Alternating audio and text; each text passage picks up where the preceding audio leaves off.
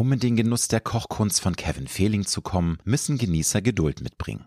Viel Geduld. Vor allem an den Wochenenden sind die 22 Plätze im Restaurant The Table fast ein Jahr im Voraus ausgebucht. Kein Wunder, Kevin Fehling zählt zu den wenigen Köchen Deutschlands, die mit drei Michelin-Sternen ausgezeichnet wurden. Heute gehört der gebürtige Delmenhorster sogar zum erlesenen Kreis der 100 besten Köche der Welt. Grund genug, warum manche Gäste sogar von New York in die Hamburger Hafen City anreisen, um sich im The Table vom Kulinarikgott auf höchstem Niveau verwöhnen zu lassen. Ich spreche mit Kevin Fehling über den Grünkohl seiner Mutter, traditionelle Dönerrezepte, außerirdisches Leben, seine Angst vor dem Tod und Faszination für die Astronomie. Kevin hat mir verraten, warum es ihm manchmal sehr schwer fällt, dem eigenen Anspruch an berufliche Perfektion auch als Mensch gerecht zu werden, warum er selbst nach besonders anstrengenden Tagen nachts manchmal nicht einschlafen kann, welche Erlebnisse mit Gästen ihm ganz besonders positiv und negativ in Erinnerung geblieben sind und er erzählt, dass er als junger Koch durch seine Vorgesetzten manchmal auch körperliche Gewalt erfahren hat. Wenn du wissen möchtest, warum für Kevin Fehling in seinem Beruf als Drei-Sterne-Koch auch eine Portion Wahnsinn mit dazugehört, er sich beruflichem Druck grundsätzlich sehr gerne aussetzt, warum für ihn eine TV-Karriere wie von Tim Melzer oder Steffen Hensler nicht in Frage kommt und wieso für ihn eine Welt zusammenbricht, wenn er einen seiner drei Michelin-Sterne verlieren würde, dann ist diese Folge für dich. Ich wünsche dir gute und inspirierende Unterhaltung mit Kevin Fehling. Du hörst Road to Glory. Als Journalist mit 20-jähriger Berufserfahrung hat Alexander Nebe hunderte von Interviews mit nationalen und internationalen Stars geführt. Unter der Überschrift Deine persönliche Erfolgsstory spricht er hier in seinem Podcast mit inspirierenden Prominenten über Erfolg, prägende Wendepunkte und Lebensweisheiten gute Unterhaltung mit einer neuen Folge von Road to Glory mit Alexander Nebe. Lieber Kevin Fehling, herzlich willkommen in meiner Wohnküche. Vielen Dank für die Einladung. Ich bin sehr froh, dass du es doch noch hierher geschafft hast, weil es ist mir sehr unangenehm. Du hast geschlagene 45 Minuten gesucht, um einen Parkplatz zu finden. Also das war ein für dich sehr nerviger Angang hier. Insofern bin ich umso glücklicher, dass du jetzt hier vor mir sitzt. Ich bin hart im Nehmen. Also das sollte kein Problem sein. Und das Wetter, das Hamburger Wetter kam noch hinzu. Ja, genau. Jetzt scheint die Sonne eben war wieder Weltuntergang. Mhm, so ein genau. Apriltag, wie man ihn nicht braucht. Aber herzlich willkommen. Danke. Mein Lieber, wie viel Stunden Schlaf brauchst du im Schnitt, um fit für den Tag zu sein? Das ist eine sehr gute Frage. Im Idealfall, was ich so google, sind es vielleicht äh, sieben. Ja, aber das ist dann das, was Google dir sagt. Was sagt denn dein Körper dir?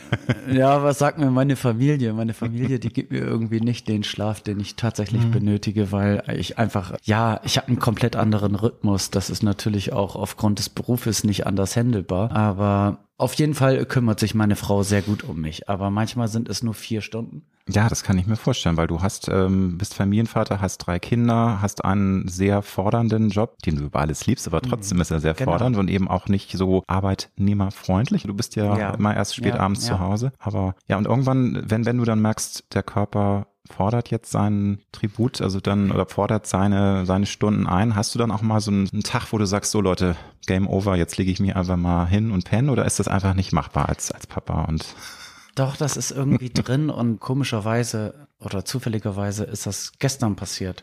Na. Und ja, weil ich, weil ich immer Perfektionist bin und möchte die ganze Zeit alles geben und immer in Perfektion alles darstellen. Und das war gestern für mich nicht möglich, weil ich einfach gefühlt habe, dass ich zu müde war, hm. weil ich A nur drei Stunden geschlafen oder vier, ich weiß es nicht mehr ganz genau. Dann hatte ich auch ein sehr aufregendes Interview und das über drei oder vier Stunden ging und dann einfach so der Perfektion, die man im eigenen Anspruch hat, entgegenzukommen oder würdig zu sein, das ist manchmal dann ziemlich schwierig. Und dann habe ich jetzt gerade gelernt, einfach nicht die Reißleine zu ziehen, aber einfach zu sagen, okay, ich bin hier, ich richte bis zum Hauptgang alles an, aber dann bin ich auch wieder weg. Also man muss einfach für sich selbst erkennen, wo die Grenze ist. Und das habe ich mhm. früher nie getan, weil, mhm. wie gesagt, aufgrund äh, des Perfektionismus man immer nur darauf getrimmt ist, alles zu geben Und irgendwann, und so älter man wird, ist leider so. Sagst du mit deinen jungen 44 bist du jetzt? Ich bin 44. ja. Wie alt bist du? Ich bin schon etwas älter, ich sage aber nicht wie alt. das, Nein, aber das, das Älterwerden ist so eine, so eine Geschichte für sich. Für sich. Da komme ja. ich aber auch noch uh, drauf zu sprechen. Gerne. Das ist eins meiner Lieblingsthemen. Meines, meines auch. Vielleicht eine doofe Frage, aber was ist denn ein Drei-Sterne-Koch zum Frühstück? Man denkt ja irgendwie, dass du privat auch nur vom Feinsten und toll und aufwendig oder jetzt sagst du jetzt wahrscheinlich ein Semmel mit Nutella oder was isst du zum Frühstück? Ja, ich, ich, ich, also ich habe morgens gar keinen Appetit. Also ich habe gerade meine Jacke hier abgelegt bei dir und da liegt ein Apfel drin. Den habe ich noch nicht gegessen. Den, also du hast den ganzen Tag noch nichts gegessen? Nee. Wir haben es jetzt, jetzt kurz. Uhr, ja, genau. das ist ja, natürlich ja. eine Ansage. Ist doof. Ob das, Aber mh, ich hm, habe ungefähr äh, schon anderthalb Liter Wasser getrunken. Ich habe einen Vitamindrink zu mir genommen. Und ja, klar, also. Es, es ist Intervallfasten. Machen wir es jetzt mal mhm. positiv. Das ist total super. und du machst jetzt aus den 16 Stunden, machst du einfach mal 20 Stunden nichts essen. Oder wie? Das Problem ist bei Köchen, und das ist ja. allgegenwärtig, das ist, ist, ist verrückt. Wir lieben es, nachts zu essen. Und ich habe mir gestern Abend aus dem Restaurant einen wunderschönen Braten mitgenommen. Also wirklich geschmorter Braten. Darüber habe ich, es, es wurde auf ein Vollkornbrot gelegt darüber ein bisschen Meerrettich mhm. und Parmesan. So, dann habe ich das in, im Ofen um 23 Uhr noch über, überbackt. Das ist total bescheuert, weil es total ungesund ist, ja. aber es ist auch total lustvoll das und total ich. schön. Ja. Und, Gut, aber äh, dann ist es auch okay, dass, dann ist es ja doch nicht so lang. Also wenn du nee, sozusagen genau. spät abends noch, dann reden wir das jetzt einfach mal so äh, in die Richtung, das ist schön. einfach, ja schön wollte ich jetzt nicht sagen, aber es ist, es ist gesund. Weil ganz ehrlich, ich bin auch ein Freund von diesem Intervallfasten. Ich esse auch selten Frühstück. Mhm. Also manchmal, ähm, wenn, wenn ich mal im Urlaub bin oder wenn ich mal Bock drauf habe am Wochenende. Mhm. Aber in der Woche habe ich mich inzwischen auch mein Körper dran gewöhnt, dass mhm. ich einfach mhm. vor zwölf, eins gar ja. nichts zu mehr nehme. Ja. Und das ja. tut mir auch gut. Insofern, so, so verkehrt ist das gar nicht. Nein. Nur jetzt so um drei, hm, jetzt würde ich dir natürlich gleich Aber heute, aufschneiden. ich hatte gestern einen sehr stressigen Tag und heute einen sehr stressigen Tag. Und dann, oh, und dann noch eine Dreiviertelstunde Parkplatz suchen. Das, das wird mir immer unangenehmer. Aber naja, mein Lieber, was war denn als Kind deine absolute Leibspeise? Äh, ich liebe den Grünkohl meiner Mutter. Aber nur von deiner Mutter oder besonders? Es ist sehr besonders. Ja. Er war auch als, also dieser Grünkohl als Rezept gedruckt in der Hochzeitzeitung mhm. und ich koche den Grünkohl meiner Mutter genau so, wie sie ihn damals gekocht hat oder heute noch kocht. Und da gehört auf jeden Fall Maggi Brühwürfel rein, wenn man das so nicht als Koch sagen darf, aber er, er gehört dort rein ja, und macht okay. einfach ein etwas Außerordentliches im Geschmack. Den daraus. Wumms, den extra Maggi-Wumms. man könnte es auch mit anderen Sachen ja, ja, schaffen, das, aber es ist so, tra manche Traditionen darf man nicht brechen und mhm. ähm, sie kochte immer gut für uns, für, also mein Bruder und für mich und natürlich auch für meinen Vater. Sie hat sich die Zeit genommen, immer für uns zu kochen, jeden Tag frisch. Jeden Tag. Also würdest du das sagen, ist sehr selten. Heutzutage. Das ist, glaube ich, fast undenkbar heutzutage. Also vielleicht gibt es da noch so ein paar Ausnahmen, vielleicht ist es auch in ländlicheren Gebieten Wobei das vielleicht auch Klischee ist. Mag jetzt sein, mhm. dass die Leute sagen, was redet ihr für ein Mist? Also auch in Dörfern wird nicht mehr jeden Tag gekocht. Aber ich glaube schon, das hat das auch mit der Großstadt, mit beide Eltern sind berufstätig zu Klar, tun. Also das, das ist, hat was mit dem Luxus äh, zu tun, genau, mit der westlichen Welt genau. im Allgemeinen. Unsere, ja, ähm, unsere Lebensweise, die, die ist so luxuriös, dass wir vergessen, etwas selbst dafür zu tun. Ja. Also das ist, glaube ich, so der Haupt. Ist aber sehr, sehr wichtige Information, dass du sagst, deine Mama hat euch wirklich verwöhnt, hat immer gekocht. Ist das in deinen Augen schon dann auch ein bisschen die Saat, die da gesät wurde, dass du jetzt auch diese Leidenschaft fürs Kochen entwickelt hast, weil du bist ja nicht von Anfang an auf dem Trichter gewesen, dass du Koch werden willst. Habe ich recherchiert. Du hast mhm. ja vorher auch andere Wünsche ja, gehabt. Klar. Ich sage nur also Profi-Skateboarder, ne? Oder was, was ja. war da? Aber sag also, mal, also wie, wie war das? Wann, wann ging das da schon los mit dieser Affinität zum Thema Lebensmittel äh, zubereiten, ich glaub, kochen? Das war, das war noch nicht der Fall. Also mhm. es ist alles sehr unbewusst und im Nachgang vielleicht schon. Mein Onkel war auch Küchenchef und später dann Berufsschullehrer für Köche und so weiter. Und aber es hat nie meines Erachtens nach irgendwie einen Ausschlag gegeben dafür, dass ich Koch werde. Also kein Erweckungserlebnis. Nee, genau. Ne? Also es gibt keine schöne traditionelle Geschichte, okay. die ich dazu fügen kann. Nö, aber das muss ja auch nicht immer sein. Das ist ja nicht immer wie in so einem Hollywood oder, äh, keine Ahnung, Sonntagabend, Viertel nach acht ZDF-Drehbuch, ne, dass man sagt, ja, irgendwie dann kam mal die Großtante Octavia und hat da mal was ganz Tolles gekocht ja. und den jungen Kevin ja. mit in die Küche genommen. Genau, und das genau. war der Moment, ja, ne, wo das war dann, die Soße. Nee, nee. aber es ist, du meinst, es ist dann so gewachsen. Magst du mal erzählen, natürlich nur komprimiert, du wolltest sportlich was machen, ich sag, sag nochmal Profi-Skateboarder als, als Beispiel.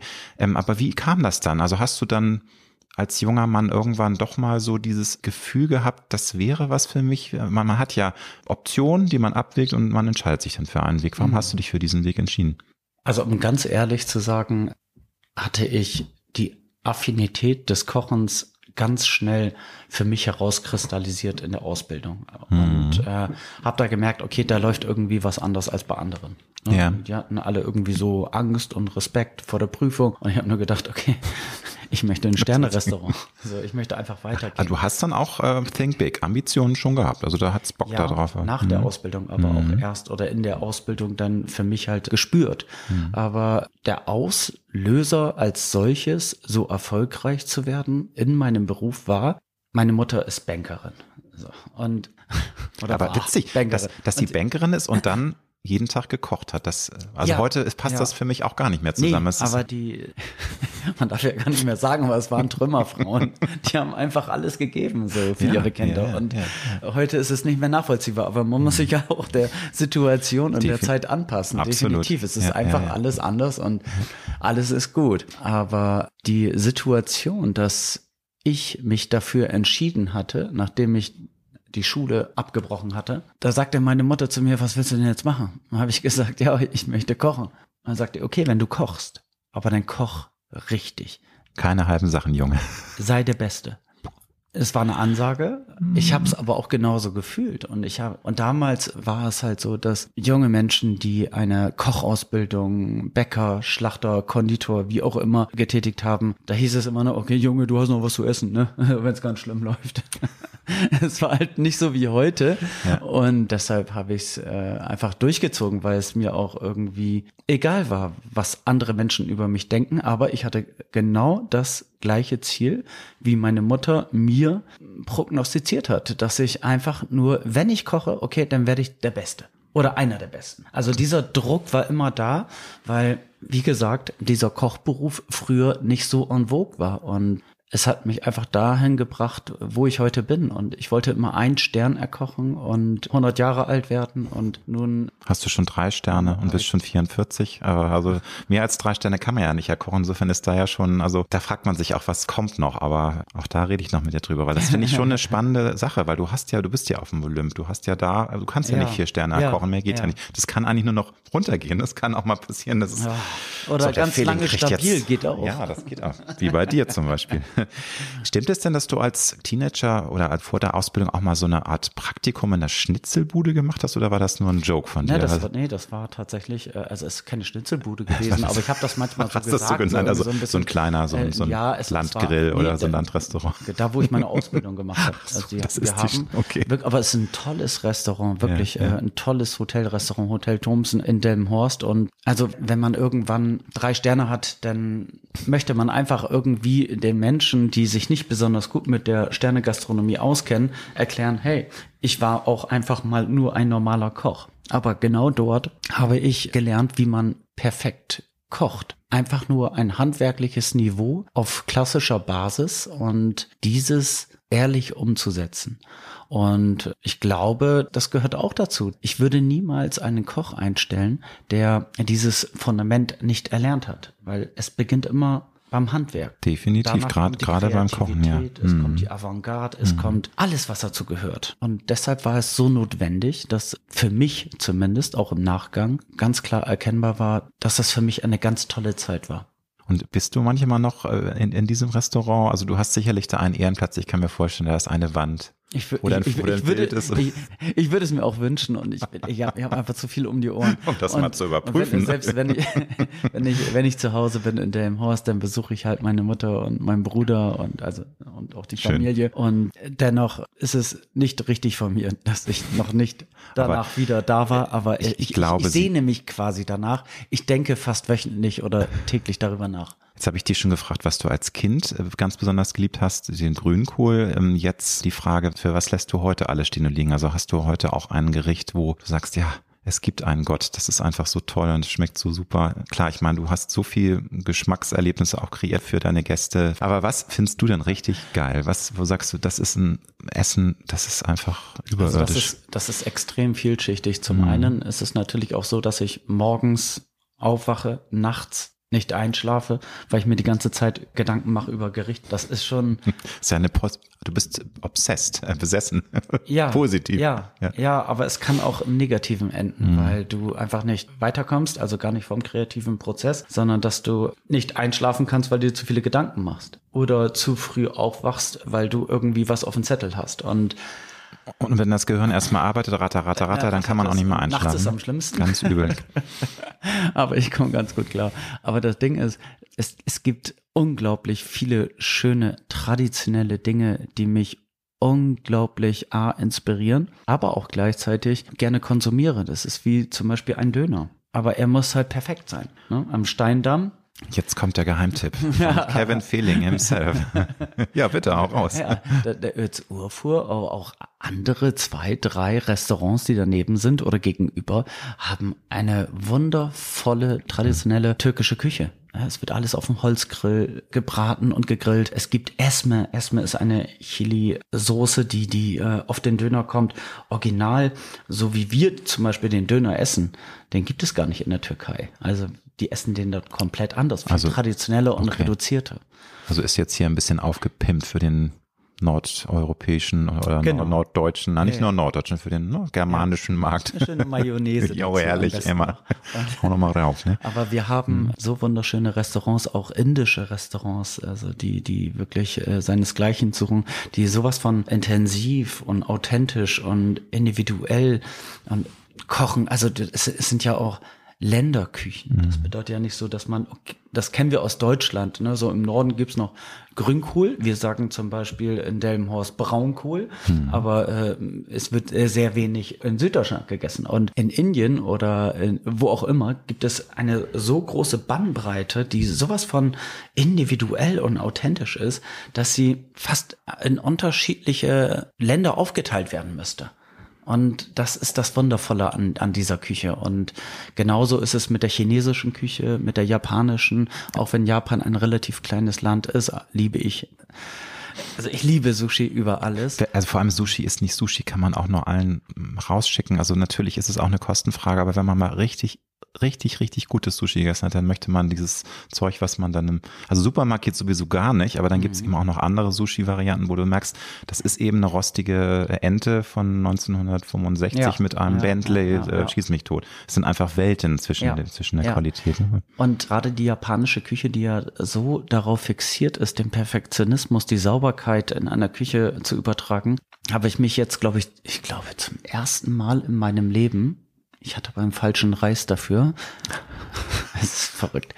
Ich habe da drei Tage drüber nachgedacht, wie ich zu Hause dieses äh, japanische Reisgericht koche. Und das sind, ich habe schon immer gesagt, dass Timing und Herz das Allerwichtigste ist beim Kochen. Timing und Herz. Es ist wirklich, es hört sich wirklich sehr einfach an, aber das ist es am Ende des Tages. Und habe dann ein Reisgericht gekocht für meine Freunde und meine Frau und die waren total happy, alles war gut, aber ich war nicht damit zufrieden, weil ich wusste, das kann niemals so authentisch sein, wie es dort gekocht wird. Aber da merkt man, also du bist da so leidenschaftlich und das ist tatsächlich eine Obsession. Wie gesagt, kann positiv, kann auch negativ sein, dass du deine Familie, deine, deine Frau, deine Freunde sind happy und du sagst aber, nee, das ist nicht das, was ich eigentlich wollte. Ne? Das, nee, deshalb, weil der Perfektionist wieder durchkommt. Ja, und mhm. deshalb kann ich auch selbst eigentlich nicht das essen, was ich koche. Auch eine klare Ansage. Mhm. Mhm. Äh, manche klassische Dinge, die wirklich ganz, ganz natürlich sind, wie zum Beispiel eine Pasta, aber dann stehe ich halt drei Stunden in der Küche und koche eine Tomatensauce dazu.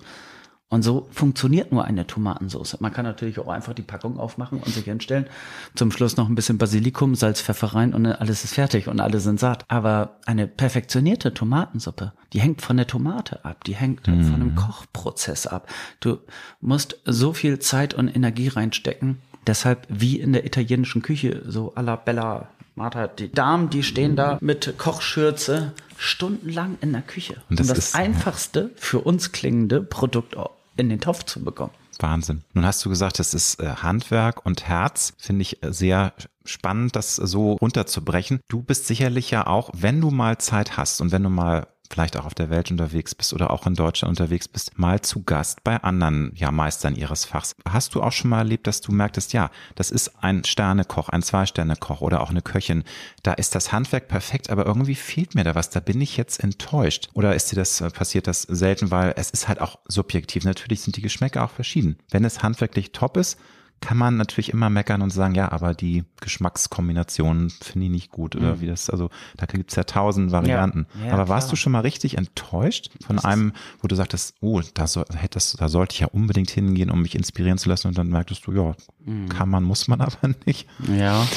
Enttäuscht nicht wirklich, weil ich, glaube ich, einer der angenehmsten Gäste bin, die es auf diesem Planeten gibt. Ich lasse mich einfach fallen, setze mich hin und das ist ja auch unsere Philosophie, nicht das Haar in der Suppe zu suchen, sondern einfach nur sich fallen zu lassen, zu genießen, essen und trinken. Aber klar gibt es so Momente, wenn ich in einem sehr guten Restaurant bin, wie viel Sterne auch immer, wo ich merke, okay, der ist auf der Höhe seines Zenits. Aber das heißt ja nicht, dass der Abend schlecht ist oder dass Nein, das, nein, was er aber- kocht, schlecht ist. Aber es ist halt wirklich subjektiv. Also das ist, das ist, glaube ich, so der Hauptfaktor. Sondern es gibt ja Menschen, die äh, einfach die klassische Küche mögen, die anderen mögen es lieber weltoffen, asiatisch, wie auch immer. Und egal auf welchem Niveau. Ich denke, dass man als Gast einfach sich fallen lassen muss. Das ist, glaube ich, so das Allerwichtigste, um für sich selbst auch einfach nur einen schönen Abend zu haben. Weil der oder die haben sich schon was dabei gedacht. kann ich dir natürlich gleich die Brücke schlagen für alle, die noch nicht in The Table waren, äh, in Kevins Restaurant in Hamburg, in der Hafen City. Das Konzept ist ja, dass es ein, eine große geschwungene Tafel gibt, deswegen auch der Name The Table, wo 22, inzwischen 22 Leute sitzen können. Das waren ursprünglich 20 und ich hatte auch die große Freude, mal vor drei Jahren äh, dort mit meinem Mann essen zu gehen und das ist wirklich ganz toll, weil diese Steifheit ist halt nicht da, die man in anderen Sterne-Restaurants hat. Es ist sehr freundlich, offen. Es ist eine fast schon familiäre Atmosphäre, eben auch durch diese offene Atmosphäre, dass alle Gäste einander sehen können. Das ist ja manchmal auch in Sterne-Restaurant sehr verwinkelt, dass man dann so ein Separé sitzt. Also ganz toll und so ein, man kann das Team beim Kochen, beim Zubereiten äh, beobachten. Also dieser ganze steife Druck, der ist raus. Also auch der Druck, der manchmal auf Gästen ähm, liegt, ne, die dir da hinkommen. Oh Gott, jetzt bin ich hier in einem drei Genau. Sterne Ja. Ja. muss ich mich auch, natürlich benehmen muss man sich bei Kevin auch. Also nichts falsch verstehen. Nein, nein das, ist, das, ist, das ist ja, es ist aber genauso wie du gesagt hast. Das ist, wir wollten halt, das hört sich so überheblich an, aber so ist es einfach, konzeptionelle Maßstäbe setzen aus gastronomischer Sicht für den Gast, aber auch für die Mitarbeiter. Und wir wollten einfach, dass der Gast sich wohlfühlt und unsere Mitarbeiter sich wohlfühlen, was nicht so typisch ist in einem guten Restaurant. Also deshalb, Der Ruf ähm, der Sterneküche ist nicht so gut, aber ich glaube, es hat sich inzwischen auch ein bisschen Genau. Hat sich verändert, weil es muss sich ändern, weil einfach auch durch jetzt Corona äh, gutes Servicepersonal wird händeringend gesucht und Es- wenn du dadurch die, ne, die, Axt im Walde übernimmst, dann kriegst du gar kein Personal mehr. nee, Das es fehlen über 120.000 Mitarbeiter nur in Deutschland in der Spitzengastronomie und ist Wahnsinn. Das ist schon echt sehr, sehr viel. Und natürlich muss man sich auch darüber bewusst sein, als Arbeitgeber, auch in einem guten Restaurant, dass jeder Mitarbeiter, der dort anfängt, das wertschätzt und noch den Ehrgeiz hat. Man muss sich auch vieles erarbeiten, das gehört auch dazu. Aber nichtsdestotrotz müssen wir vielleicht uns ein bisschen, und das machen wir schon seit sehr vielen Jahren, umgucken in andere äh, Berufsbranchen, wie diese Menschen mit ihren Mitarbeitern umgehen. Weil die Gastronomie das nicht immer gut gemacht hat. Und das, deshalb bin ich fest davon überzeugt, wir, natürlich ist es wichtig, neue Konzepte für unseren Gast zu schaffen oder, oder unsere Gäste. Aber wir müssen aber auch Konzepte neu erschaffen für unsere Mitarbeiter in der Gastronomie, dass sie gerne arbeiten, dass sie fair bezahlt werden, dass, dass das es ist ja auch ein ganz großes Thema, ne, dass das Trinkgeld einfach fair aufgeteilt wird. Ja, es ist, und, und dann äh, verdienen sie auch gut, wenn sie es bekommen. Und so aus altmodischer Sicht äh, war das früher nicht so. Und deshalb haben wir da einfach radikal neue Wege gewählt. Ich wusste manchmal tatsächlich nicht, ähm, morgens bin ich aufgewacht, ich musste mir den Wecker stellen, um 7 Uhr, weil ich um 8 Uhr arbeiten musste. Ich bin mit Kochkleidung eingeschlafen, die schmutzig war und konnte noch nicht mal mein Lenkrad halten vom Auto, weil ich so viel Muskelkater in den Händen hatte, weil ich 16 Stunden am Tag gearbeitet hatte. Und wurde es noch, also wurde es noch angeblökt. Du hast ja auch schon erzählt, du hast teilweise unter unmöglichen Bedingungen gearbeitet, wie es eben auch Standard war. Also ja. das ist, man hat das ja häufig gehört. Also ja, Sterne-Gastronomie ist natürlich toll und auch eine große Herausforderung, aber wenn du da bist, das ist so knallhart und da brüllt der Chef dann rum und scheucht die Leute da rum und, und es wird richtig mit harten Bandagen da gearbeitet. Und das hast du das auch erlebt am mhm. eigenen Leib? Also das, ja, wie du schon sagst, diese 16 Stunden und das war aber nicht nur, es war hart und ungerecht. Also nicht hart und gerecht, sondern hart und ungerecht. Dann wurde es auch noch schlecht bezahlt und der Chef hat noch rumgemeckert. Ja, also es ist so, es ist zwiespältig, weil ja. meine Mutter hat immer zu mir gesagt, lass dich nicht ausbeuten. Aber ich habe immer gesagt, ich beute die aus mit ihrem Wissen. Und irgendwann werde ich etwas anderes machen. Aber nichtsdestotrotz, was körperlich äh, so war, das war schon, ja, also starke Armumdrehung, also wurde man schon am Unterarm gefasst und gedreht, äh, auch gegen Schienbein getreten also und in die Ecke geschmissen. Körperliche Gewalt. Also ja, ja, in, und auch in, in die Ecke geschmissen, ne? Wenn man, ja, ah, definitiv. Aber das, das ist wäre undenk wär undenkbar heute. Also, es oder? ist heute also, alles hm. nicht mehr äh, nicht möglich, wollte ich gerade sagen, das wäre auch das falsche Wort, weil es sowieso Mö falsch war. Also weil, Eben. nein, aber es, es, es wird heute nicht mehr praktiziert und das ist auch gut so, weil wir einfach auch ein vernünftiges Rechtssystem haben, das auch auch in der Spitzengastronomie oder Allgemeingastronomie irgendwie ein bisschen Fuß gefasst hat, was früher immer nur so äh, nur weißt du, es, äh, akzeptabel. Äh, man muss das ja nochmal einordnen. Du bist ja jetzt kein, du bist ja immer noch ein junger Mann und ich, wenn du sagst von früher, dann war das vielleicht Ende der 90er, Anfang der 2000er, wo du schon die Jahre in der Spitzengastronomie gearbeitet hast und das ist ja jetzt nicht Lichtjahre entfernt. Also wir reden ja nicht über irgendwie die 50er. Insofern, mhm. ich, das schockiert mich, mich schon. Ist, für mich, das, für mich ja. ist es auch aber eigentlich erst so 10, 15 Jahre entfernt. Ach, also noch, guck mal, und das ist natürlich wirklich Wahnsinn, da, oder? Dann ja. hat sich ja zum Glück dann in den letzten 10, 15 Jahren doch viel positiv verändert verändert, weil das, gut, es hat sich ja generell sehr viel verändert. Wir sind ja generell sensibler geworden, auch also was, was es ist der Mindestlohn, das mhm, Arbeitszeitschutzgesetz genau, genau. etc. Es ist einfach auch ja, es ist meines Erachtens nach eine positive Bereinigung des Arbeitsmarktes in der Gastronomie, die völlig notwendig war, weil es einfach auch nicht menschengerecht teilweise war. Andererseits muss ich auch ehrlicherweise, also nur für mich, nur für mich, hinzufügen, dass es mir nicht geschadet hat. Das ist genauso, ich, ich war ja früher bei den Fallschirmjägern beim Militär, hab mir immer gerne die Peitsche gegeben und hab dann, und das, was da lief, das war auch teilweise nicht rechtens, aber es hat mich trotzdem geprägt auf eine bestimmte Art und Weise.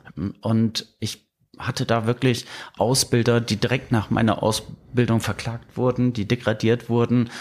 Und am Ende des Tages sage ich, okay, man hätte es auch anders durchziehen können aber ich bin dadurch der geworden, der ich bin. Ich weiß genau, was du meinst, aber man muss natürlich da auch unterscheiden zwischen wirklich Menschen, die übergriffig werden, die körperlich werden, die, das ist ja jetzt nicht lustig, wenn du in eine Ecke geschmissen wirst oder dein Arm umgedreht wird, aber ich bin auch jetzt kein Feind von der These, dass natürlich auch ein sehr strenger und harter Lehrer äh, manchmal besser ist und auch einer, der das Maximum aus einem rausholt, weil er genau, eben einen auch hart genau. rannimmt. Das ist aber die Disziplin, die, die man Disziplin, dadurch genau. bekommt, ja. wenn jemand einfach lernt, vernünftig sein Hemd zusammenzulegen und einen Spind ja vernünftig aufzuräumen. Aber du machst es ja nun anders und äh, du hast ja ähm, ein tolles Team und ich habe auch gehört, dass, also das merkt man ja auch, das stimmt schon. Natürlich gibt es sicherlich auch mal Fälle, wo es dann doch um nacheinander nicht passt. Das ist ja auch normal mhm. und menschlich. Aber bist du denn trotzdem auch ein fairer und ein toller Chef, aber eben auch hart, wenn es mal sein muss? Und hart meine ich nicht körperlich, sondern dass du sagst, so Leute, dann wird man auch mal, dann ist die Stimme nicht, nicht irgendwie, du schreist nicht, aber man merkt sofort, oha, jetzt passt da was nicht oder seid ihr einfach so gut eingespielt, dass das gar nicht nötig ist? Naja, also ich, ich schreie nie. Nee, nee, aber du, dass man, weiß, jetzt muss ich, ich aber doch ich, da ich, Mühe geben. Ich weiß, was du meinst. Mhm. Also ich schreie aber nie. Es ist wirklich ein so tolles Team. Ich habe so tolle Mitarbeiter, die schon allein funktionieren. Und mhm. äh, jeder, der sich bei uns bewirbt, ist sich darüber bewusst, wo er sich bewirbt. Man kann ja viele Dinge irgendwie machen, aber das, was wir da machen, das ist schon sehr sonderbar. Und da muss jeder sich darüber bewusst sein. Aber ich sage immer, wir, wir müssen uns darüber bewusst sein, dass wir nicht nur für unsere zwei freien Tage arbeiten, sondern halt auch für sieben Tage. Äh, das, das, das, mhm. es geht nicht darum, nur immer diese zwei freien Tage zu erreichen. Es geht darum, den Moment zu leben. Mhm. Bewusst darüber zu sein, dass das Leben Leben ist. Und deshalb funktioniert das bei uns ganz gut. Also ich bin total happy. Ich habe, äh, ne, ich suche die Mitarbeiter nicht immer nur zwingend danach aus, wie in wie vielen drei Sterne Restaurants die vorher gearbeitet haben, sondern halt auch aus dem Vorstellungsgespräch äh, heraus kristallisierend, hey, wie ist überhaupt dieser Mensch? Passt der? Passt der zu uns? Und das ist das Allerwichtigste. Mhm. Und natürlich kommen manchmal ganz selten, ganz, ganz selten Situationen vor. So ein fauler Apfel, der muss halt mal aussortiert werden, bevor die anderen ansteckt. Also wenn es eine negative Energie ist oder andere für ihn mitarbeiten müssen, aber das haben wir nie. Nie. Wie du schon sagst, äh, man weiß, worauf man sich einlässt und ihr seid eben auch, ihr spielt in der Champions League. Es gibt äh, Menschen, die aus der ganzen Welt anreisen, um the table zu essen. Das ist jetzt nicht auf die Hose, man, das ist einfach Fakt. Und ähm, man mhm. weiß ja, worauf man sich einlässt. Und da muss man auch das dann auch so durchziehen. Also insofern. Ja, ähm, das, ja. das kommt ja noch hinzu, ne? dass, mhm. dass, dass auch die Menschen, die bei uns arbeiten, die müssen sich darüber bewusst sein. Du kannst auch genauso gut, und das meine ich gar nicht despektierlich, aber kannst auch genauso gut einen Schmorbraten ja. im anderen ja. Restaurant kochen und äh, verdienst das gleiche Geld. Also wenn, wenn du zu uns kommst, dann weißt du, dass du Karriere machen möchtest oder musst es wissen vielmehr. Nun hast du schon gesagt, ihr habt zwei freie Tage, ähm, weil es ist dir wichtig, dass sowohl fürs Team die die, ja, es ist so ein überstrapazierter Begriff, aber ich sage es trotzdem, Work-Life-Balance. Ähm, es ist ja wichtig, wobei ich der Meinung bin, wenn der Job einen wirklich Spaß macht, ist es gar nicht unbedingt wichtig. Wobei, da wirst du wahrscheinlich widersprechen, weil du sagst, du bist so obsessiv und so in deinem Thema drin, dass du es einfach auch mal brauchst, um ein bisschen Abstand zu gewinnen, glaube ich, oder? Also, weil sonst wäre die Frage, warum zwei Tage? Ist das jetzt, weil das ist ja nicht Standard, ähm, oder ist das Standard in der Sterne-Gastronomie? Also schon, ja. schon, weil also im normalen Restaurant ist es ja ein Ruhetag eigentlich normal. Und ja, aber mit den Arbeitszeitschutzgesetz, äh, mhm. die Mitarbeiter dürfen ja gar nicht länger arbeiten und mhm. auch keine Überstunden mehr machen, es sei denn, sie haben Ach, auch so, Ruhephasen das, dazwischen. Ja, ja. Gerade in der Gastronomie, wenn man nachts arbeitet oder abends. Nee, also ich denke sogar mittlerweile so weit, aber das prüfen wir gerade so ein bisschen wirtschaftlich, ob es möglich wäre. Und da gibt es schon die ersten Gastronomen, die das umgesetzt haben, mit sehr viel Respekt. Aber ich bin halt immer noch selbstständig und habe kein Hotel oder äh, Investor, mhm. die dann eine, die drei Tage dann halt geschlossen haben. Das ist schon hart. Also, also hart nee, im positiven Sinne. Ich meine das. Nee, weil, weil es ist, ist natürlich, schon, man muss ja auch. Aber das muss man erstmal umsetzen ja, können. und, und man muss, es muss sie natürlich auch rechnen und es ist, also es, dein Laden läuft ja super, aber nichtsdestotrotz, das unterschätzen auch viele, wie viel verdammt, wie viel Arbeit es ist. Und allein mhm. mit der Miete des Ladens und, und dieses ganze Investment und, und, und die Kosten gegen die mhm, genau. Einnahmen abzuwiegen und äh, da muss man schon rechnen. Natürlich, jeder mhm. Tag, der geschlossen ist, ist ja ein, ein Ausfallstag. Ne? Und ja. das muss ja genau, genau abgewogen werden. Und das errechnen wir, aber selbst, das ist ja die Inflation, es ist, ich meine, die Gemüsepreise in Deutschland sind um 30 Prozent gestiegen.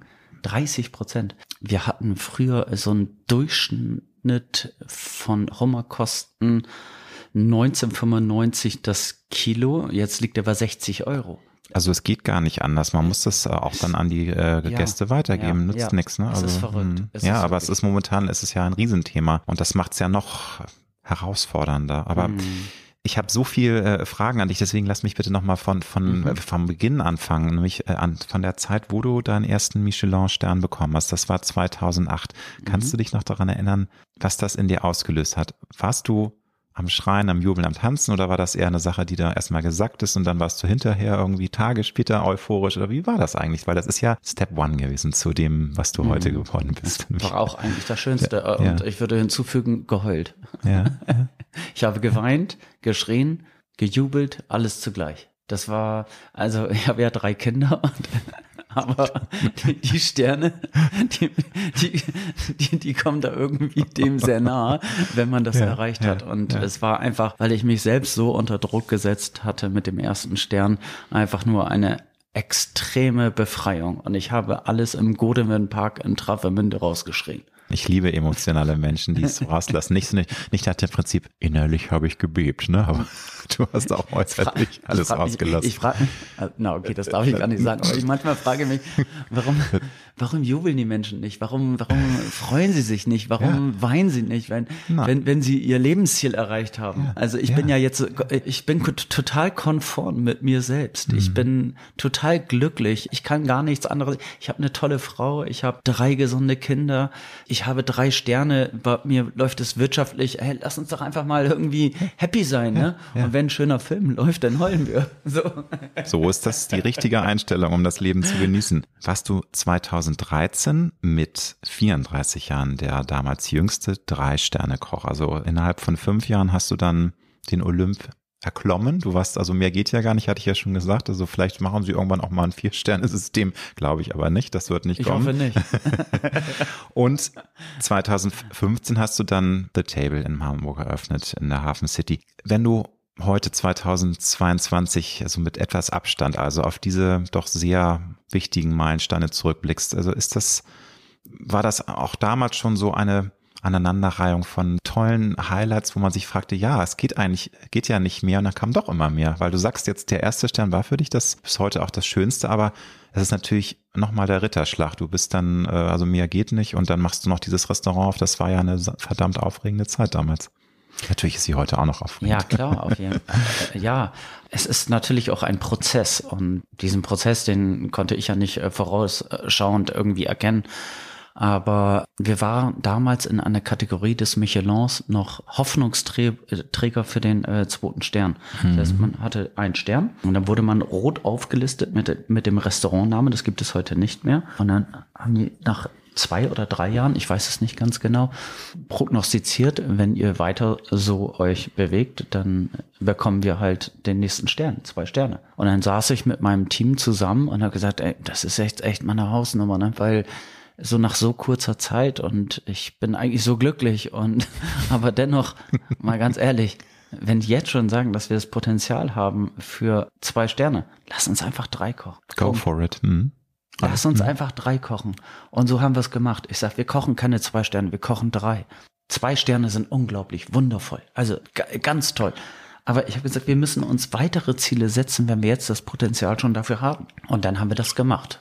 Und das war dann zur damaligen Zeit innerhalb von fünf Jahren im Restaurant La Belle Epoque. Hm, Travemünde, ne? War fast das Rekordzeit, mhm. ja. ja. Wahnsinn. Ja, so es ist extrem beeindruckend. Aber jetzt weiß ich ja auch, du hast äh, immer dieses, du hast diesen auch Ehrgeiz, diesen Biss, diesen Wumms. Mhm. Den braucht man halt auch. Und wenn man, das ist jetzt ein böses Wort, aber ich glaube auch so ein, so ein Killerinstinkt im übertragenen Sinne. Also man muss dann auch mal beißen und einfach absoluten Willen auch zur Topleistung haben. Also so von nichts kommt halt nichts. Ist jetzt auch so eine Plattitüde, aber es ist Nein, einfach so. Nee, das ist mhm. tatsächlich so. Mhm. Also es gibt ja diesen Satz, zum Genie gehört immer, also ich würde mich niemals als Genie bezeichnen, aber einfach nur, um es äh, zu erklären oder auch zu bestätigen, was du gesagt hast, so eine Spur Wahnsinn gehört auch dazu.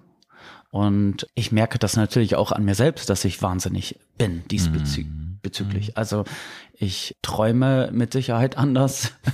ich denke anders. So, das sind so alles so Dinge, die ich selbst erkenne. Andererseits muss man sich auch fragen, ist es auf Lebenszeit gesund? Weil wenn man niemals aufhört zu denken, dann ist es sehr anstrengend. Und ich denke immer, ich kreiere immer. Das Kreative hört niemals auf. Also auch in deinen Träumen würdest du sagen, dass du ja. da auch. Hm. Ja. Hm. Ich, ich, ich wache auf und oh Gott wie mache ich das Spiegelei?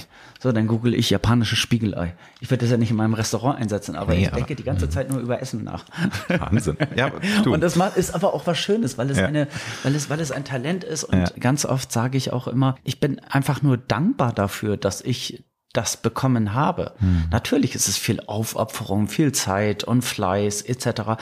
Aber nichtsdestotrotz, wie viele Menschen, die wirklich einfach nur einen ehrlichen, guten Job machen, wovon unsere Gesellschaft einfach lebt und funktioniert, haben nicht die Möglichkeit, sich kreativ auszuleben. Und deshalb bin ich einfach nur dankbar. Punkt, braucht man gar nicht mehr zu sagen. Und das ist toll, dass man das auch so, ja, selbstreflektiert auch wahrnimmt und darf dafür eben auch dann die Dankbarkeit zeigt. Das finde ich toll, weil viele merken gar nicht, wie, was, was für ein Glück sie auch haben, dass sie sozusagen diese Passion haben und dann auch noch erfolgreich damit sind. Es gibt ja auch Menschen, die sind Genie und Wahnsinn und alles und brennen, aber trotzdem haben sie keinen Erfolg. Das gibt's ja auch in mhm. jeder Profession. Mhm. Ja, und das ja. ist ja, ist, was meinst du, ja. wie viele Musiker es gibt, die genial sind, aber keine, keine Sau hört, hört mhm. sie, weil sie einfach das nicht schaffen. Zu deinen Gästen. Ich habe auch natürlich auch in der Recherche gelesen, dass ihr immer wieder auch mal Weltstars abweisen müsst, was ja sicherlich manchmal auch weh tut, weil wenn man irgendwie wirklich einen Weltstar begrüßen könnte, aber es geht nicht, weil ihr eben so, ihr kalkuliert eben so scharf. Also ihr seid lange, lange im Voraus ausgebucht. Ihr kauft genau für die Gästezahl ein.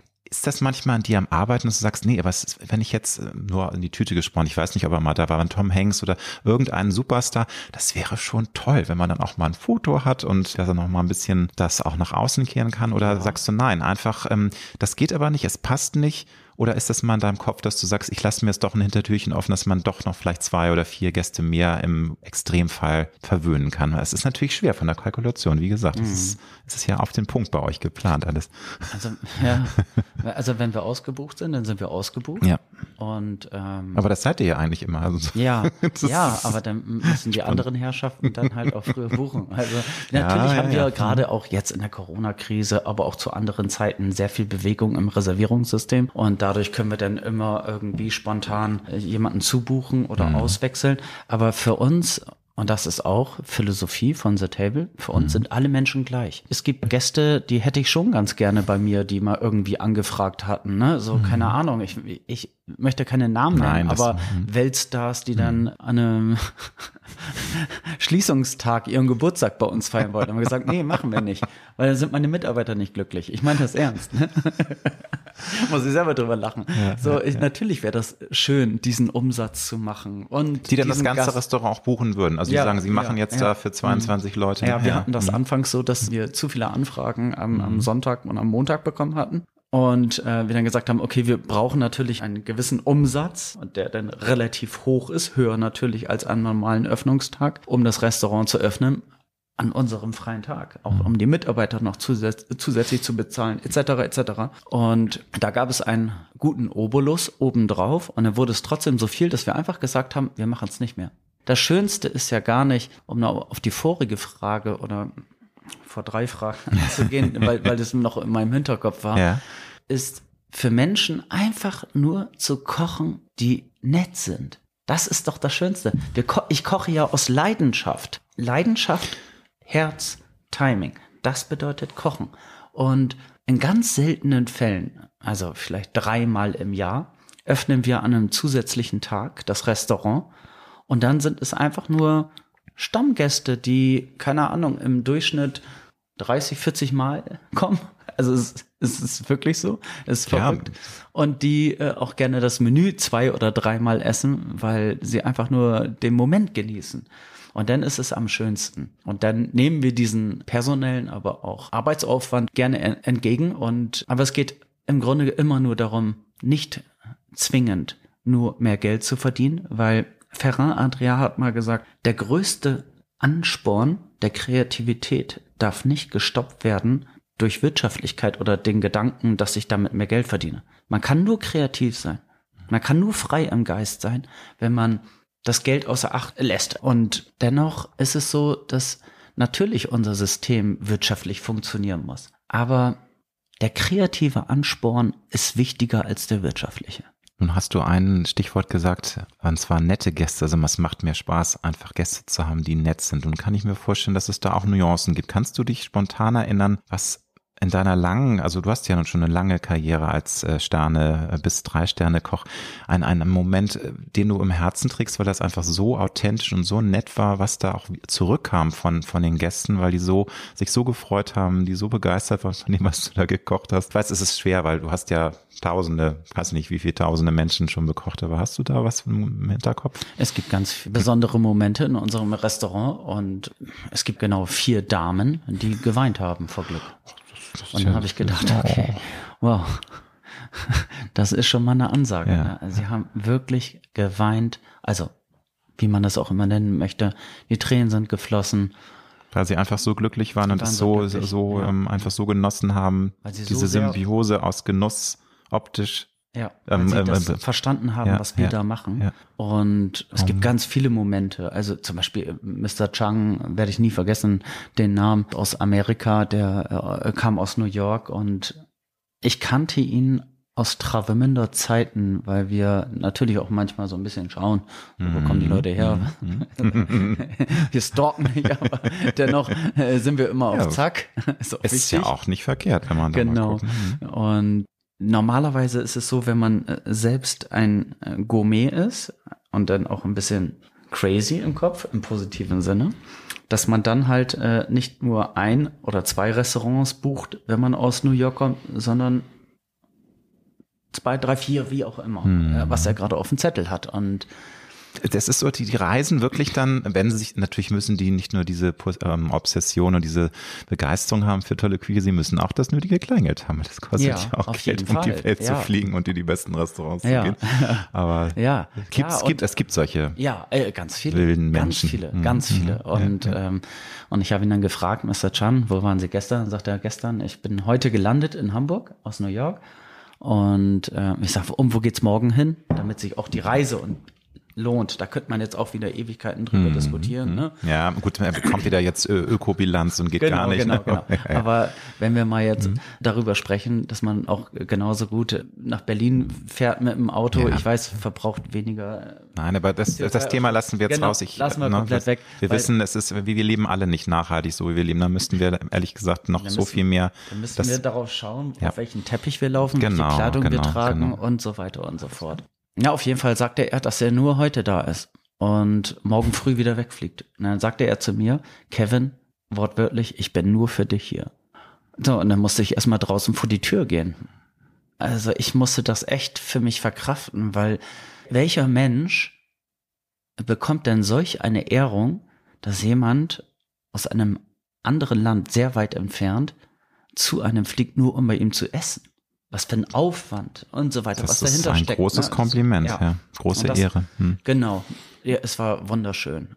Ich finde, diese beiden Beispiele sind so toll, das reicht. Also ich, weil ich ja. kann mir vorstellen, du könntest jetzt alleine machen wir eine Special, meine schönsten Begegnungen mit Gästen. Ja, weil wir auch so wundervolle Gäste ja, tatsächlich ja, haben. Wir haben also, so äh, viele tolle Menschen jeden Abend bei uns im Restaurant sitzen, dass ich eigentlich immer nur mit einem Lächeln rausgehe. Demnach hast du in deiner Laufbahn, äh, sagen wir mal seit 2008, wo du den ersten Stern erkocht hast, hast du es noch nie gehabt, dass du an so einen Grumpy Man geraten bist, der so das Haar in der Suppe sucht? Da gibt's ja auch. Es gibt Menschen, die es eigentlich auch toll finden, aber die dann so ein bisschen sich da aufspielen, auch wenn sie dann mit Freunden da sind, dass sie dann meinen, oh, der Wein passt jetzt doch nicht, wobei das ja gar nicht deine Aufgabe ist. Du hast ja auch, na, dein Sommelier, das ist ein anderes Thema, aber dass die dann sagen, ja, aber, mh, hm, und da hätte man noch, mh, hm, also so Leute, wo man dann denkt, was nehmen die sich jetzt raus? Also so Oberlehrer, die dann mhm. noch dich kritisieren. Hast du es auch mhm. mal erlebt, ja, oder? Ja, ja, ja.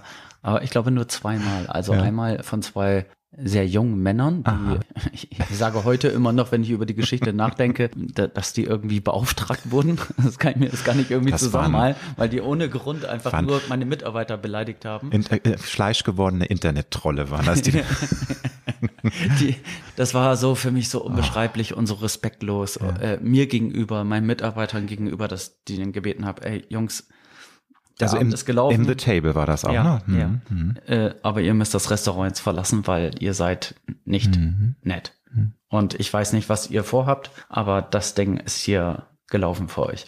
Und ich habe mich draußen noch mit denen unterhalten, dann äh, wurden mir noch Schläge angedroht ach, und ich wusste ach. überhaupt gar nicht, woher das kommt.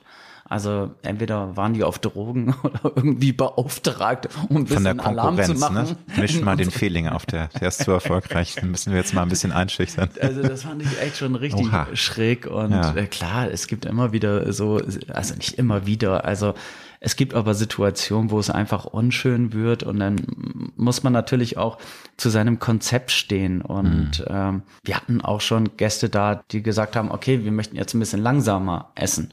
Aber da müssen wir dann halt eins und eins zusammenzählen. Zum einen sitzen die Gäste bei uns dreieinhalb bis vier Stunden bei sechs Gängen und einigen Amüsgös. Wenn sie länger sitzen, dann bekommen wir das mit der Mitarbeitersituation nicht hin, weil aufgrund des Arbeitszeitschutzgesetzes wir dann irgendwie das doppelte Team oder mehr Mitarbeiter benötigen. Und dann wird es wirtschaftlich wiederum nicht laufen. Das versteht verstehen manche, aber sehr wenige. Das passiert einmal im Jahr. Ne? Man sagt, okay, könnten wir ein bisschen langsamer essen. Ja gut, dann müssen wir halt die Frage stellen, wie lange möchten Sie heute Abend hier noch sitzen? Bis zwei nachts? Ja, das funktioniert halt nicht. Aber das sind keine schlimmen Situationen. Ähm, nee, das, also solange die Leute dann auch mit sich reden lassen, ist es ja auch alles genau. gut. Aber diese Sache, die du mir eben erzählt hast, die ist ja wirklich hardcore gewesen, ne? Wenn die dann so sehr hart gewesen. krawallige junge ja. Leute, die dann sogar Schläge androhen, möchte man ja nicht unbedingt hat Ich, ich weiß auch 0,0 und das wäre jetzt eine ganz ehrliche, aber reelle Aussage. Ich weiß nicht, woher das kam. Also habe ich bis heute nicht verstanden. Aber Einige das war Dinge, eigentlich das einzig, äh, das war eigentlich das einzig Schlimme Vor der Corona-Pandemie wart ihr für die Wochenenden ein Jahr vorher ausgebucht in der Woche, ein Dreivierteljahr, so Pi mal Down. Es lief ja und läuft immer gut bei dir, aber wie ist es jetzt heute? Ist es weiterhin so schwer, einen Tisch zu kriegen? Du hast es schon gesagt, durch Corona ist natürlich auch einiges durcheinandergewirbelt worden. Es gab dann wieder Lockdowns, dann musste man die ganze Reservierung komplett neu orchestrieren. Ihr seid ja gut durch die Krise gekommen. Nicht alle ähm, Köche haben dieses Glück. Es war ja wirklich gerade für die Gastronomie eine ganz, ganz bescheidene Zeit, aber es war eine mhm. Katastrophe. Mhm. Wie habt ihr das, wie hast du das geschafft? Ähm, ihr habt natürlich auch Hilfe bekommen, aber wo steht ihr heute? Es war ja wirklich eine verdammt harte Herausforderung, diese zwei Jahre gut zu durchleben. Tatsächlich haben wir eine gute staatliche Unterstützung bekommen, konnten dadurch natürlich uns also wir konnten dadurch einfach positiv in die Zukunft schauen. Ne? Das, mhm. das kann man nicht anders sagen, weil ich glaube, in anderen Ländern war das nicht so, selbst in Europa. Und nichtsdestotrotz waren wir gut aufgestellt. Also da war, es war jetzt nie mal ein Moment, wo man gesagt, oh Gott, jetzt muss ich noch dreimal rechnen und das wird's knapp. Also das. Es war natürlich mit der Puzzlebar mm, ähm, aus, ja, klar. aus dem eigenen Investment äh, eine ziemlich harte Nummer. Ja, die ja eigentlich genau, die hat doch auf, die hätte schon im, im Juni, März. Äh, vorletzten Jahres. Ja, und genau. das war also natürlich erstmal Lockdown und ihr habt dann nach genau. dem ersten Lockdown mhm. die dann aufgemacht. Wir haben zwei Jahre vorher daran gearbeitet ja, oder drei. Mhm. Und äh, da, da mussten wir natürlich jetzt so ein bisschen noch zusätzlich äh, etwas mit investieren, aber nichtsdestotrotz äh, haben wir das, glaube ich, ganz gut überstanden. Und ich glaube auch, es ist für niemanden, gerade in der Gastronomie, aber auch vielen anderen Branchen, eine einfache Zeit gewesen oder ist es noch immer. Aber es ist immer ganz gut, wenn man weise in die Zukunft blickt und gut vorbereitet ist. Ist es denn heute so, dass ihr jetzt auch wieder so lange im Voraus ausgebucht seid wie vor Corona oder ist es jetzt möglich ein halbes Jahr schon einen Tisch zu kriegen. Oder wie ist jetzt gerade der Stand? Hast du das im, im Blick? Also, ja, klar. Weiß ich also, ja nicht, ob du da jetzt immer. Ja, doch, doch. Also es macht natürlich David Eitel, mein ja, Restaurantleiter, ja. aber es ist schon so, dass wir noch sehr weit im Voraus ausgebucht sind, aber Klar, es ist einfach nur ein bisschen mehr Bewegung im Reservierungssystem. Mhm. Also das merken wir schon. Also mhm. früher hatten wir eine Warteliste von 40, teilweise 50 Gästen am Wochenende und jetzt haben wir noch immer eine, eine Warteliste, aber es passiert einfach auch zu viel in der Gesellschaft. Ne? Also viele sind in Quarantäne, dann Absolut. der ein oder andere ist dann plötzlich infiziert ja, und ja. Ne, bei 300, 400, wahrscheinlich 1000 am Tag ist, ist da ziemlich viel Bewegung Bewegung drin, aber ja, ja. somit kriegen wir gut, durch die Warteliste doch immer wieder alles gut aber aufgefüllt. Ich höre raus, also ich freue mich sehr, es läuft weiterhin super gut und ne, es ist ja nicht selbstverständlich, gerade eben auch in, in der Spitzengastronomie. Also ich meine, ihr seid nun mal auf dem Olymp, da reisen die Menschen aus der ganzen Welt an. Insofern mache ich mir jetzt auch keine Sorgen, aber es ist schön zu hören, dass es nach ja. zwei Jahren Stress jetzt doch es geht uns wieder schnurrt. Wunderbar. Äh, Nochmal eine Frage zum ja, Küchen, ähm, zu der Küchenarbeit. Du sagst selber, du bist Perfektionist. Was ist denn für dich der größte, der, der GAU, der passieren kann? Also das Klischee mit runtergefallenen Tellern ist nicht passiert, habe ich zumindest recherchiert. Das ist noch nie passiert, meine ich, weil das wäre auch wirklich ein Drama, weil ihr so auf den Punkt einkauft und wenn dann erstmal ein Gang weg ist, ist er weg, den kann man nicht nachkochen. Eine Sicherheitsportion. Ah, okay. Aber was, also was würdest du sagen, ist für dich so als Meister deines Fachs der Worst Case? Also was lässt dich dann auch schwitzen? Weil ich kann mir vorstellen, es gibt auch mal einen Abend, wo es eben nicht so schnurrt. Oder sagst du, das ist einfach so eingespielt, eigentlich haben, erleben wir das gar nicht mehr. Dass man doch mal dann auch Plan B machen muss oder so ein bisschen improvisieren oder auch äh, den Stress da wegschluckt und also die Gäste merken es gar nicht. Nee, also wir sind auf jeden Fall so kreativ und schnell, dass die Gäste es nicht merken würden, aber es wäre, es, es, es ist tatsächlich noch nichts passiert. Und wir sind natürlich auch sehr auf nicht nur Geschmack konzentriert, sondern wir brauchen halt auch eine gewisse Sicherheit. Das heißt, wenn, wenn ein Teller runterfällt, dann ist es so, dass wir tatsächlich immer eine Sicherheitsportion haben. Immer. Gut. Das ist gut zu wissen. Ja. Nun haben wir ja schon festgestellt, mehr als drei Sterne geht nicht. Ist natürlich immer so ein bisschen im Hinterkopf, man könnte ja auch mal einen Stern verlieren. Schätze ich dich so an, du bist so ein Alpha-Tier und auch so perfektionistisch, dass das, glaube ich, nicht passieren wird. Aber ist das dann sozusagen auch dein Ziel, weiter dieses Niveau zu halten, dass, dass dieser Tag nie kommen möge? Weil es liest mir ja immer wieder mal, dass eben auch ein Spitzenkoch auf einmal hat er nur noch zwei Sterne oder einen Stern. Und das ist natürlich dann echt eine Niederlage, auch in your face. Ich glaube, das schmerzt auch. Ist das allein das schon für dich Ansporn, immer weiter alles zu geben, dass man oh, immer diese ja. drei Sterne hält oder was? Weil mehr geht ja jetzt nicht. Das ist ja das Problem. Ja, auf ne? jeden Fall. Also ich, ich, ich sage immer, wenn ich, also wenn ich den dritten Stern verlieren würde, dann müsste ich auf jeden Fall aufs Sofa für ein paar Jahre. Das wäre, mhm. also da würde auf jeden Fall für mich eine Welt zusammenbrechen. Und mhm manchmal denke ich, dass ich dann selbst vielleicht noch nicht mal mehr kochen würde. Oh, also, also das wäre schon, das wäre also wäre einfach eine Katastrophe, eine berufliche ja, Katastrophe ja. für dich. Hm. Das ist hm. äh, klare Ansage. Ja, ist auf jeden Fall eine klare Ansage. Und äh, aber dennoch, es ist auch gleichzeitig der Ansporn, mit diesem Bewusstsein kontinuierlich alles zu geben, jeden Tag, weil wir wissen ja nicht, wann kommen die Tester. Das ist, mhm. ist wir haben keine Testerschublade, wo irgendwie mhm. besondere Sachen drin sind. Alle Gäste sind gleich und alle verdienen auch das Gleiche. Und dennoch ist es auf jeden Fall ein Ding, das einen kontinuierlich begleitet. Und mhm. einige meiner Freunde in den letzten Jahren haben den dritten Stern verloren. Und das äh, rüttelt einen auf jeden Fall sehr stark wach.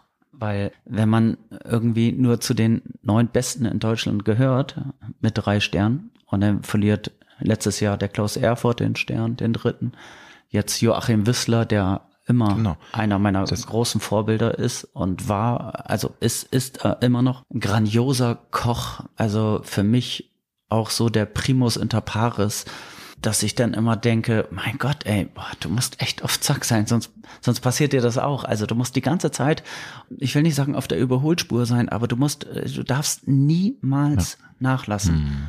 Und das ist ja auch gut und das ist ja auch, weil man sucht es sich ja auch selbst aus. Es ist ja kein, also natürlich ist es Druck, aber diesen Druck setzt man sich ja selbst auch auf. Mhm. Und dann ist es okay, weil sonst musst du was anderes machen. Und wie du ja schon gesagt hast, du bist ja auch schon deine ganze Karriere so. Äh, das ist ja was, was dich auch immer angetrieben hat, so diese, auch der Wille zum Perfektionismus und dass du auch Bock darauf hast, ne? Und deswegen auch gerne da alles gibst. Nun ist es ja so, dass Köche, auch, also Köchinnen ja heute auch richtige Popstars sind. Also es gibt natürlich so das Klischeebeispiel Tim Melzer oder Steffen Hensler, die, das meine ich jetzt überhaupt nicht böse, aber die Touren halt ständig durchs Fernsehen haben, die Kochshow haben da und haben tausend andere Baustellen, wo sie auch sehr viel Geld verdienen. Ich kann mir vorstellen, ich schätze dich so an, du hast da gar nicht so viel Lust drauf, aber du hättest auch gar nicht die Zeit, weil natürlich, es war, wie gesagt, es geht nicht darum, jetzt Tim Melzer oder Steffen Hensler zu dissen, aber die haben ja noch nicht mal einen Stern. Das ist halt nochmal ein anderer Aufwand. Das könntest du gar nicht, oder? Weil Frage ist, hast du mal drüber nachgedacht, noch mehr vielleicht Line Extension, Kochbücher, ne? Man kann ja auch sehr viel Geld durch andere Dinge mm. noch mhm. verdienen, außer ja. mit Kochen. Also, ja. was geht da in deinem Kopf rum? Weil du bist natürlich nicht jetzt so dieser Popstar wie andere, die aber, sorry, no offense, äh, nur zehn Prozent von dem können, was du kannst. Also. Also, hast du gut gesagt. Aber das Ding ist einfach, dass man muss sich einfach für ein, eine, eine äh, Richtlinie entscheiden. Und es geht, wie gesagt, nicht immer nur um das Geld, mehr mhm. Geld zu verdienen, sondern es geht darum, das, was in einem selbst drin ist, auszuleben. Ja. Und teilweise haben einige Fernsehköche, und da gehört Tim Melzer auf jeden Fall auch dazu, echt gute Dinge gebracht. Also auch Kitchen Impossible, ich habe da ja mitgewirkt und bin auch mal gerne in der Jury und so weiter. Mhm. Aber selbst jetzt irgendwie im TV zu arbeiten. Dass du eine eigene Show hast oder? Es wäre mir zu viel. Mhm. Es wäre einfach zu stressig. Es, ähm, ich habe irgendwann mal Koch gelernt und bin einfach nur happy darüber, dass ich, dass ich das irgendwie machen kann und äh, ich werde das auch weiter so umsetzen. Aber klar gehört natürlich vieles dazu, auch dieser Podcast. Ne? Ich fand es mhm. einfach nur interessant. Also ich will ja nicht den ganzen Tag nur in der Küche stehen ja. mit 44 Jahren, sondern man muss auch offen sein für Neues. Ja. Nee, und du bist ja auch wirklich ein super eloquenter Typ und du hast ja auch Spaß. Das merkt man ja. Es gibt ja auch manchmal diese Genies in positiven Sinne Wahnsinnigen, die dann einfach Unglaubliches kreieren, aber die gar keinen Bock haben, da groß drüber zu reden, die einfach mhm. dann auch nicht so eloquent sind und sich nicht so gut verständigen können. Ne? Und ja. das ist ja bei dir gar nicht der Fall. Deswegen ist die Frage natürlich auch, lag sie ja auch äh, mir unter den Nägeln, warum du die Jahre nicht äh, viel mehr noch rausgegangen bist in die Medien. Aber ich habe mir auch immer gedacht, das geht einfach gar nicht, weil mhm. vielleicht ein Tim Raue, der hat ja, glaube ich, einen Stern oder so, der macht zwei, ja. zwei Jahre und der kriegt das dann irgendwie dann auch nochmal hin und das ist dann noch ein bisschen, ich weiß nicht, wie er das dann der schafft. Auch, aber ja, das, ja das der, ist, der ist auch super. Also äh, Tim Raue ist einfach eine sehr äh, tolle Person, sehr speziell, der zieht sein Ding durch und ist sehr erfolgreich. Da muss man einfach den Hut vorziehen. Man muss aber auch dazu sagen, man braucht halt auch, um neue Wege zu gehen, neue Schritte, ein wirklich sehr großes äh, professionelles Team um sich herum.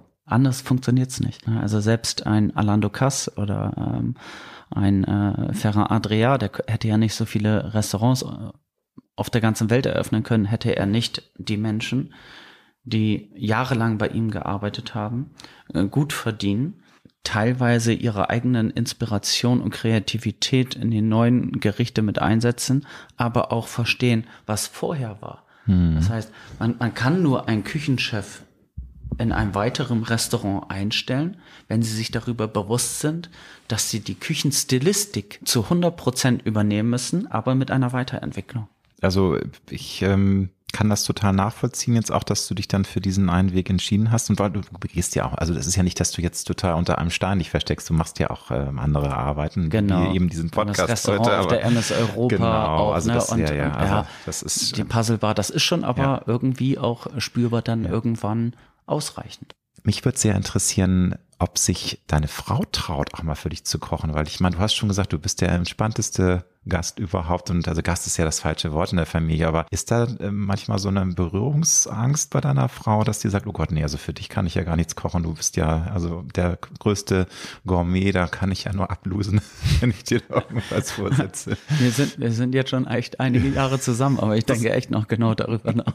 Ich weiß es noch nicht. Ich habe noch gar, also ich glaube, also ich, ich koche sehr gerne zu Hause. Ja, ja, ja. Also sehr, auch für sie.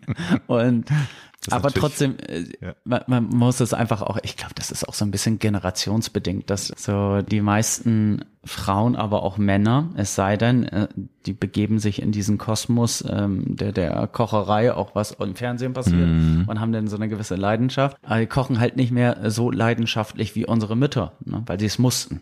Und das ist auch nicht schlimm. Aber wenn sie für mich kocht, ich esse das sehr gerne. Hast du sehr schön und sehr diplomatisch äh, formuliert, mein Lieber. Ja. Gerade als Perfektionist kann ich mir vorstellen, dass es dir nicht so leicht fällt, mit Kritik umzugehen, sofern du überhaupt mal welche bekommst. Aber es, es wurmt das dann dich oder wie gehst du damit um, wenn du mal Kritik erfährst? Und sie muss natürlich konstruktiv sein, nicht diese Krawallo-jungen Burschen, die Ja, dich ja, da ja, irgendwie klar, angemacht haben. Das Nee. kann man ja nicht ernst Völlig nehmen. verständlich. Äh, Hat auf jeden Fall schon mal jemand über mich geschrieben, dass ich beratungsresistent bin. Aber das ist auch okay, weil wenn du auf einem gewissen Niveau arbeitest, dann kannst du nicht nach links und rechts schauen. Du musst nur deinen eigenen Weg gehen.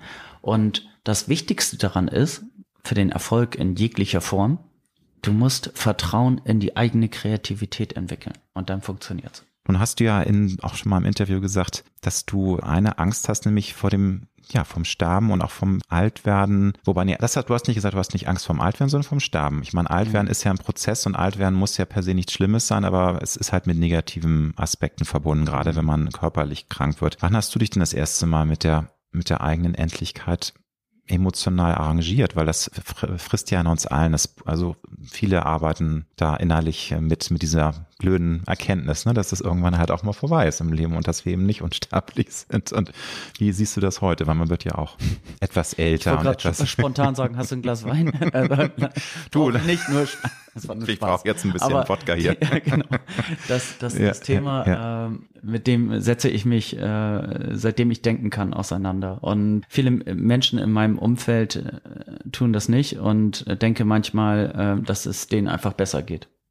Es ist eine Art von Verdrängung. Man könnte es auf Religion beziehen. Warum sind wir eigentlich religiös geworden? Warum gibt es Religion? Man, man kann ja heute auch nicht mehr alles irgendwie begründen, was tatsächlich auch in manchen Religionen stattfindet.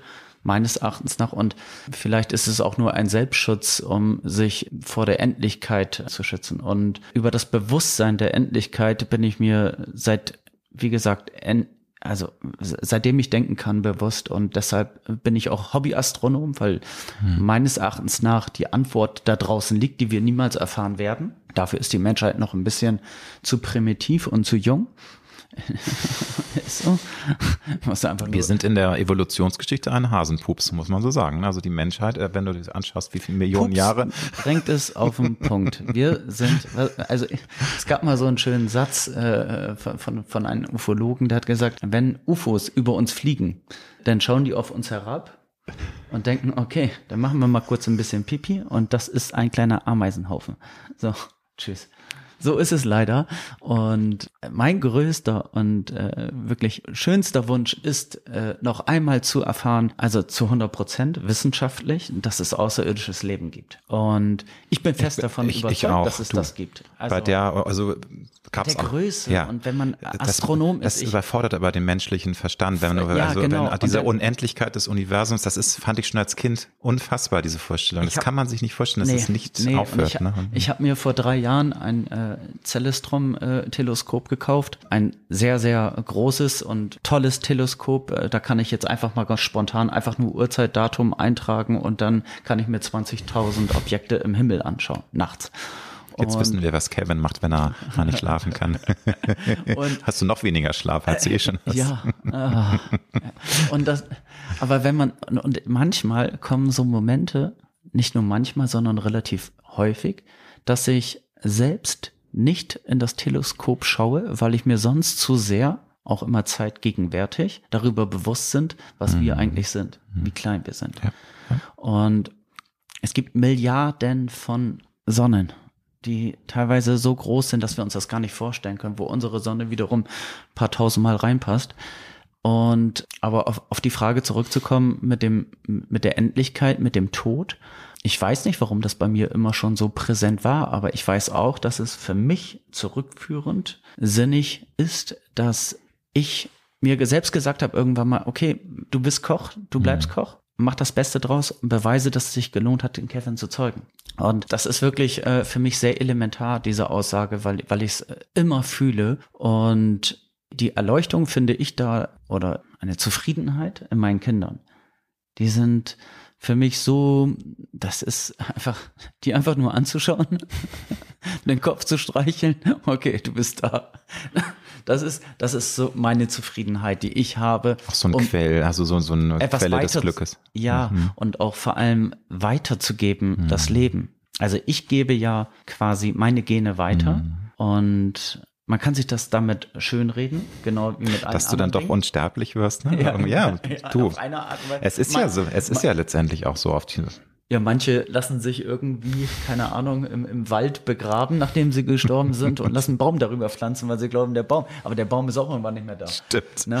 Vor allem der ist auch, also auch selbst wenn er ein paar hundert Jahre alt wird, ist auch nur ein Hasenpups, ne? wenn ja, du dir das ist, ganze Universum es ist, anschaust. Es ist alles nur ja, ja, ein, ein aber, Klecks. Also es aber nichtsdestotrotz, selbst dieser Klecks ist ja was Wunderbares, kann man ja auch noch mal sagen. Ich, ich verstehe total de, deinen Ansatz und was in deinem Kopf rumgeht, aber letztendlich ist das Leben ja, auch wenn es nur ein minimaler Mikromoment ist in der äh, Geschichte, ist es einfach was Tolles, trotz aller schrecklichen Dinge, die auch auf der Welt passieren. Aber Und wir wissen ja auch äh, nicht, was passiert. Eben, äh, das eben. ist ja das Spannende an der Sache, auch wenn es äh, einzigartig ist. Man könnte ja sagen, wow, wow, ich weiß nicht, was in diesem Film passiert, das ist ja echt mhm. spannend, ne, der mhm. Film, aber mhm. wenn du wirklich nicht weißt, was danach kommt, weil es ja einmalig ist. Total. Und es gibt aber äh, schöne Dinge, die andere Menschen bereits erlebt haben. Zum Beispiel Dr. Eben Alexander, ein Hirnchirurg aus Amerika, der ein wundervolles Buch geschrieben hat. Und der ist scheinbar in einem Nahtoderlebnis in eine andere Welt gekommen. Und manchmal muss man gewisse Dinge gar nicht so wissenschaftlich sehen obwohl er Neurochirurg hatte, mhm. eine Meningitis mit einem E. coli-Bakterium.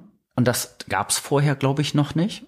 Und war sieben Tage in einem Koma. Und was er da erlebt hat, was er gesehen hat, das sollte man irgendwie selbst erlesen. Aber es waren auf jeden Fall Schmetterlinge seltsamerweise immer irgendwie im Spiel.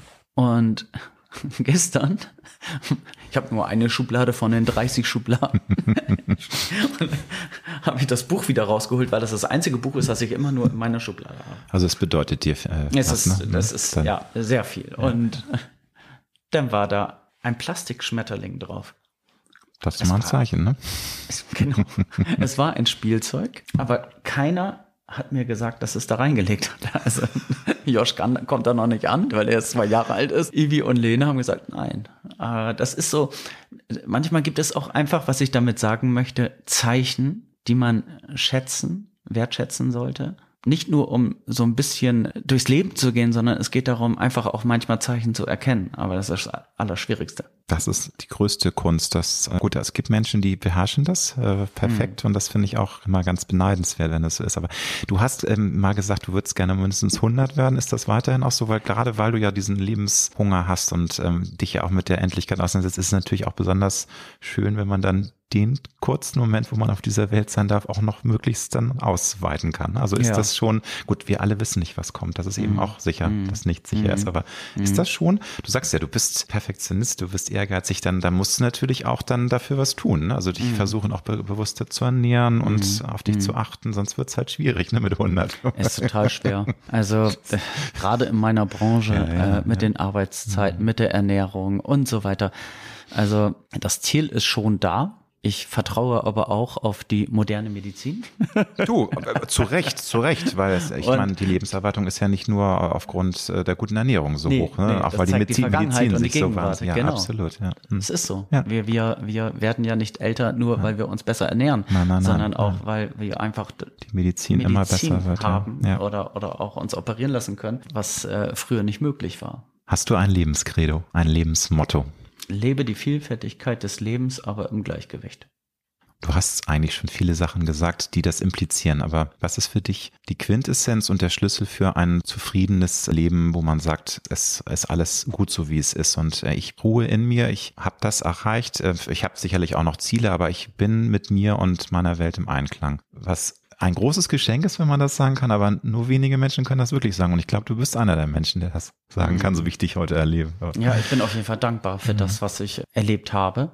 Und aber was war ist für dich da so die also kannst du das äh, einsortieren? Du, nochmal, du hast ja mhm. schon viele Dinge auch jetzt in dem letzten in den letzten eineinviertel Stunden erzählt, aber nochmal, wenn du es zusammenfasst, was ist denn da so für dich eine Essenz, dass man sagen kann, ja, es läuft und was was kann man vielleicht auch als Inspiration raussenden? Also ich ich kann ich beziehe das immer ganz gerne auf meine Kinder, weil das ist für mich alles. Also mein, meine Kinder und natürlich auch meine Frau, aber mhm Nichtsdestotrotz ist es so, dass für mich die Kinder der Sinn des Lebens sind und dass ich auch einen Teil irgendwie durch meine Kinder weiterleben werde.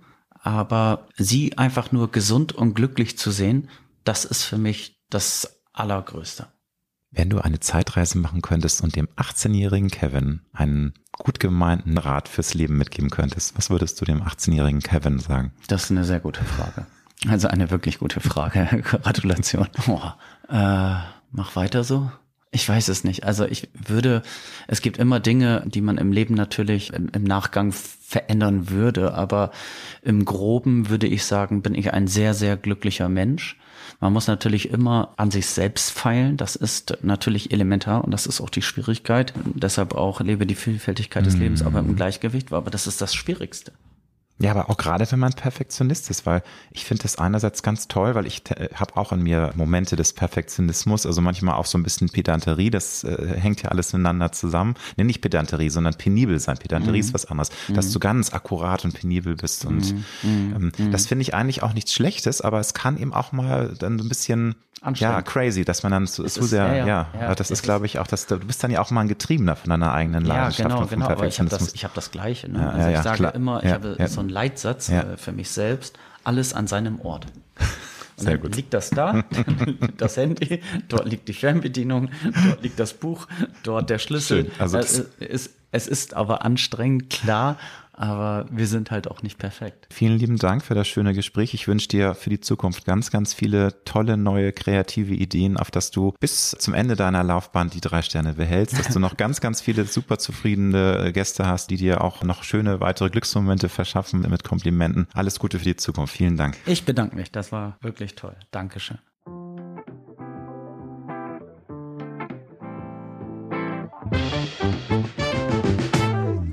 Das war Road to Glory. Wir hoffen sehr, dass es dir gefallen hat. Wenn du auch zukünftig keine Folge verpassen möchtest, dann abonniere jetzt diesen Podcast. Wir freuen uns, wenn du ihn weiterempfiehlst und auf Apple Podcast bewertest.